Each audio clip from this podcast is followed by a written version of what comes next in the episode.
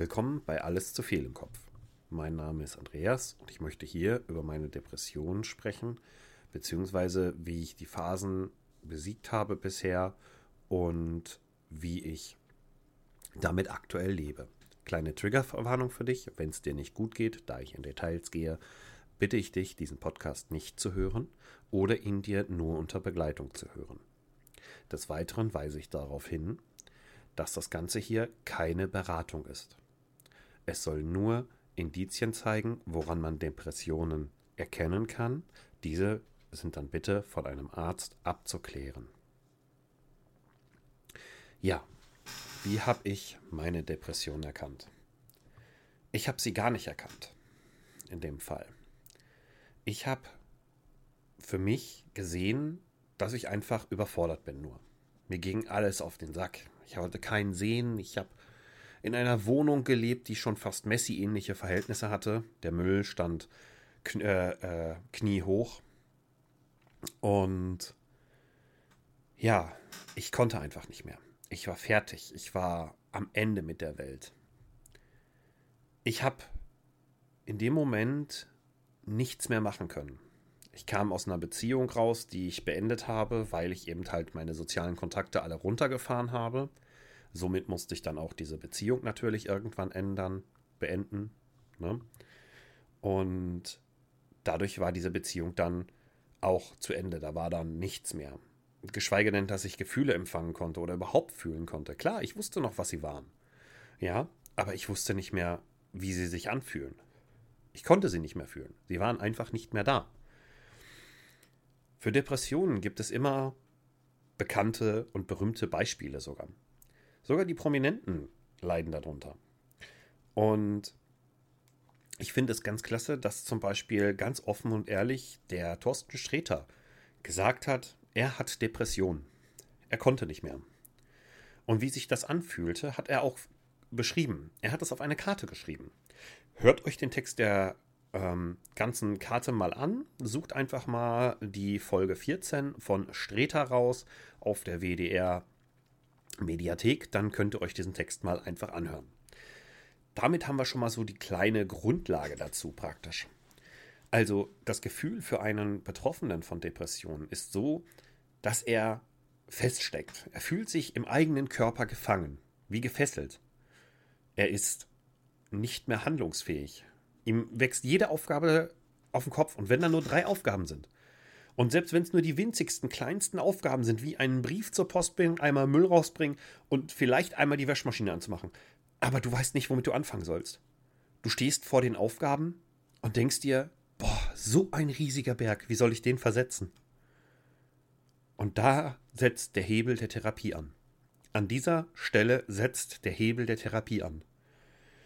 Die Therapie zeigt einem entsprechend, wie man zu denken hat, beziehungsweise was man gegen diese schlechten Gedanken, das heißt, wo, wo fange ich an bei diesem Berg, ähm, was man dagegen machen kann. Denn so wie man mir in meiner Therapie gesagt hat, gibt es immer zwei Faktoren für euch. Es gibt immer zwei Faktoren für die Depression. Der eine Faktor ist ein Medikament, der dann entsprechend dosiert wird von einem Arzt, um deiner Stimmung aufzuhelfen. Ja. Der zweite Punkt sind die drei Eckpfeiler unseres Lebens. So nenne ich sie mal. Und zwar ist das einerseits der Körper, die Gedanken und die Gefühle. Wenn ich jetzt dafür sorge, da dieses Dreieck von Gedanken, Körper und Gefühle miteinander verknüpft ist. Das heißt, positivere Gedanken machen bessere Gefühle, macht einen aktiveren Körper. Ein aktiverer Tör Körper macht wiederum positivere Gedanken. Und so dreht sich das Ganze in eine Richtung. Wenn wir das jetzt wie ein Motor sehen, vom Auto, dann müssen wir praktisch dahin gehen und müssen praktisch den Rückwärtsgang rausnehmen und müssen den Vorwärtsgang mal einlegen. Denn ein depressiver Mensch, der hat permanent den Rückwärtsgang drin.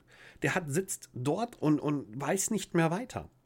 Er weiß nicht mehr, was er machen soll. In dem Moment, wo ihr einen Freund seht, eine Bekannte seht, irgendwen, der, ja, nicht mehr so auf sich achtet. Sei es im körperlichen, dass er seine körperliche Routine vernachlässigt. Ja, wie Duschen, Zähneputzen etc. pp. Oder entsprechend seinen Haushalt. Oder einfach Treffen verschläft, beziehungsweise sehr häufig bei Treffen fehlt, wenn man sich mit ihm verabredet hat. Dann geht doch mal zu ihm hin. Nehmt diese Person einfach mal in den Arm und sagt ihr, wir sind für dich da. Denn dieser, diese Unterstützung ist das Wichtigste, was ein depressiver Mensch braucht. Und das auch, was ich gebraucht habe. In dem Moment hatte ich Freunde, die da waren. Freunde, aus denen auch mehr wurde. Bessere Freunde. Freunde, die einfach für mich alles sind inzwischen. Freunde, die mir bei kleinsten Sachen geholfen haben. Freunde, mit denen ich über alles reden konnte. Freunde einfach, die, die nicht gefragt haben, was ist los? Nein, sie haben gefragt, wo bist du? Wenn ich gesagt habe, ich habe ein Problem, dann haben die nicht gefragt, was ist los? Nein, die haben gefragt, wo bist du? Und sind dann gekommen. Und dieses Wo bist du, das kann in einem depressiven Menschen schon ganz viel auslösen. Das kann. Das kann alles da sein. Das ist, das ist wie. Wie soll ich sagen? Das ist Wahnsinn. Das ist ein Höhengefühl für einen depressiven Menschen.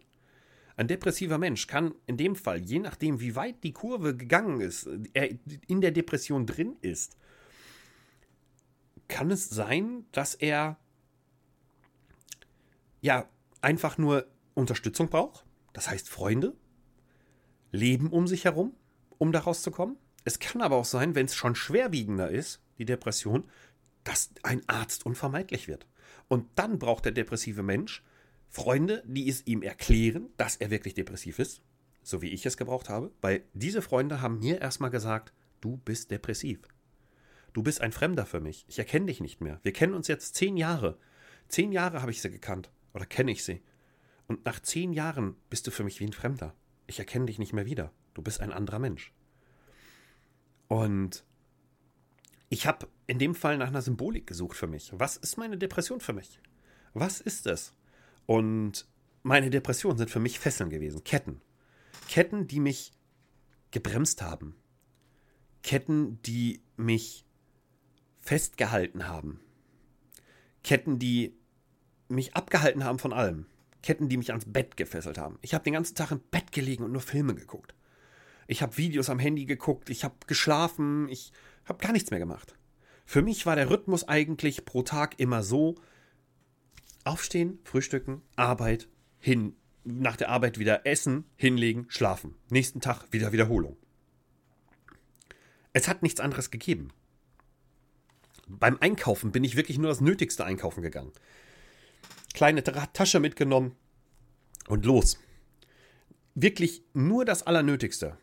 Nur das, was ich gerade so brauchte, um zu überleben. Mein Kühlschrank, der war ziemlich leer. Im Gegensatz zu jetzt, pff, da ist das jetzt wirklich ein Millionärsessen, was ich da drin habe. Also, deswegen, ne? Eine Packung Käse, eine Packung Margarine und eine Packung Brot. Mehr war damals nicht drin. Da war nichts. Da war null. Das war mein Essen. Und ich habe mich, wie gesagt, um nichts gekümmert. Ich nutze, wie gesagt, diesen Podcast. Ich habe euch gesagt, ich möchte über meine Depression sprechen. Ja, ich möchte darüber sprechen aus dem Grunde, weil ich meine, dass meine Geschichte anderen helfen kann. Beziehungsweise anderen Angehörigen die Augen vielleicht öffnet und sagt, pass mal auf, der ist depressiv. Wir müssen mit dem mal zum Arzt. Weil ich wollte nicht zum Arzt. Ich wollte partout nicht zum Arzt. Man hat mich wirklich dahin gezerrt, regelrecht. Die sind mit drei Freunden sind sie gekommen und haben mich da mitgenommen. Sie sind mit drei Freunden sind die zu meinem Hausarzt mitgekommen und haben gesagt so, hier, wir, ihr geht jetzt mal da rein. In dem Fall meine jetzige Lebensgefährtin und ich sind dann rein zum Arzt. Sie, sie hat das dann gesch äh, geschildert dem Arzt. Ja, und die sind dann da reingegangen mit mir. Die anderen zwei haben draußen zwar vor der Tür warten müssen, wegen Corona-Regeln, Abstandsregeln etc. pp., ne, weil wir dann zu viele waren. Wir waren ja zu viert dann da. Und auch wenn wir nur zu zweit jetzt rein sind, aber sie hat dann alles übernommen beim Arzt. Sie hat beim Arzt geschildert, wie was ich mache am Tag. Ja. Und es gibt dort eine Checkliste bei den Ärzten. Die müsste so um die sieben Listen sein. Es könnt auch, ihr könnt auch Online-Tests machen.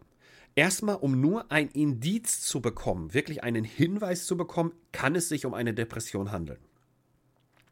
Wenn das so ist, sucht euch einen Arzt. Ein Hausarzt reicht erstmal für die erste Diagnose. Wenn der nicht weiter weiß, wird der euch an einen Facharzt überweisen und wird euch dabei helfen, dass ihr entsprechend einen Termin bekommt. Aber geht erstmal diesen ersten Schritt. Denn die Anerkennung der Krankheit ist das Wichtigste für einen Depressiven. Denn wenn er seine Krankheit nicht anerkennt und wenn er nicht einsieht, dass er wirklich Hilfe braucht, dann bringt es nichts. Er kann dann nicht entsprechend an der Therapie bzw. an der Behandlung teilnehmen. Ganz ehrlich. Es bringt nichts, wenn der, wenn der zu Behandelnde nicht seine Krankheit anerkennt. Und das ist der schwierigste Punkt und da braucht man Hilfe. Wenn ihr, wie gesagt, ihr habt das Dreieck noch im Kopf, was ich euch gerade gesagt habe. Dieses Dreieck hängt immer zusammen. Und dieses Dreieck ist das Wichtigste, was es was, was, was da ist. Und wenn man jetzt an den Gedanken ansetzt und jemanden zwingt, etwas anders zu denken, und zwingen ist da schon ein sehr hartes gewähltes Wort, aber ihn dazu bringt, einfach was, etwas anderes zu denken, so nach dem Motto, oh, Müll rausbringen ist ja gar nicht so schwer zum Beispiel. Wenn man ihm zeigt, wenn man mit ihm geht, dann fängt er an, einzelne Schritte zu machen. Das ist wie ein Baby, dem ihr in dem Fall Laufen beibringen müsst. Es ist wie ein Kleinkind, was erstmal krabbeln muss wieder. Ein Depressiver hat den Gedankengang im Kopf verloren. Er weiß die Wege nicht mehr. Ja? Und ein depressiver Mensch hat entsprechend wirklich viel um die Ohren. Es ist wirklich schwierig, manchmal diesen depressiven Menschen einfach die Hand zu reichen und zu sagen, komm mit, weil sie diese wegschlagen. Ein depressiver Mensch sieht nämlich nicht ein, dass er wirklich depressiv ist. Und wenn ihr das aber geschafft habt und diesen ersten Weg dazu gebracht habt, dass er zu einem Arzt geht oder entsprechend bei einem Arzt die Behandlung aufnimmt oder der Arzt irgendein Medikament verschreibt erstmal, dann könnt ihr euch vorstellen, dass es so eine Art Berg gibt. Auf dem Berg ganz oben auf der, auf der Spitze fühlt man sich super. Da fühlt man sich gut. Da ist man sich, da ist man sich selbst treu. Da hat man alles im Kopf, da weiß man seinen Weg. So, und auf diesem Berg liegt eine kleine Murmel. Die Murmel stellt unseren Gefühlszustand dar. Und jetzt kommt eben halt das.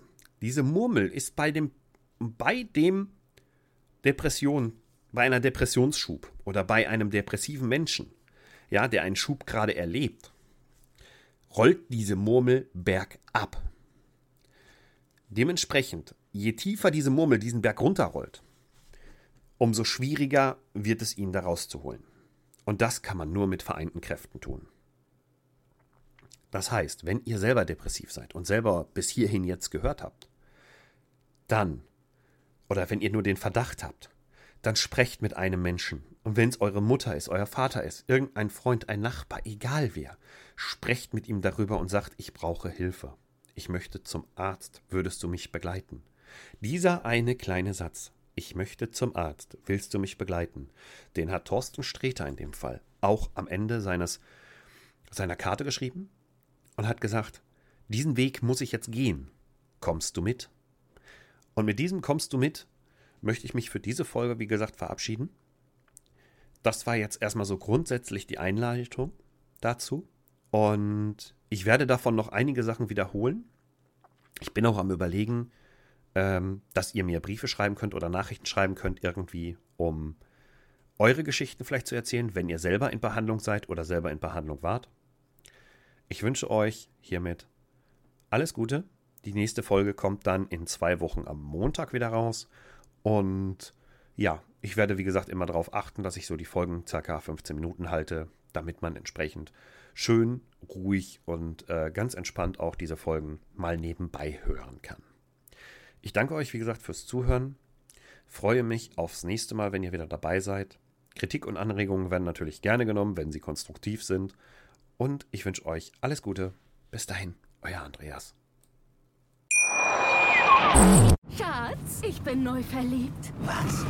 Da drüben. Das ist er. Aber das ist ein Auto. Ja, eben. Mit ihm habe ich alles richtig gemacht. Wunschauto einfach kaufen, verkaufen oder leasen. Bei Autoscout24. Alles richtig gemacht. Wie baut man eine harmonische Beziehung zu seinem Hund auf? Puh, gar nicht so leicht. Und deshalb frage ich nach, wie es anderen Hundeeltern gelingt, beziehungsweise wie die daran arbeiten. Bei Iswas Dog reden wir dann drüber. Alle 14 Tage neu mit mir, Malte Asmus und unserer Expertin für eine harmonische Mensch-Hund-Beziehung, Melanie Lippisch. Iswas Dog? Mit Malte Asmus. Überall, wo es Podcasts gibt.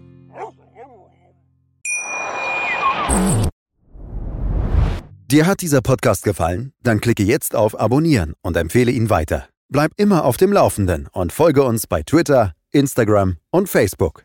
Mehr Podcasts findest du auf meinpodcast.de. Schatz, ich bin neu verliebt. Was? Da drüben. Das ist er. Aber das ist ein Auto. Ja, eben. Mit ihm habe ich alles richtig gemacht. Wunschauto einfach kaufen, verkaufen oder leasen. Bei Autoscout24. Alles richtig gemacht.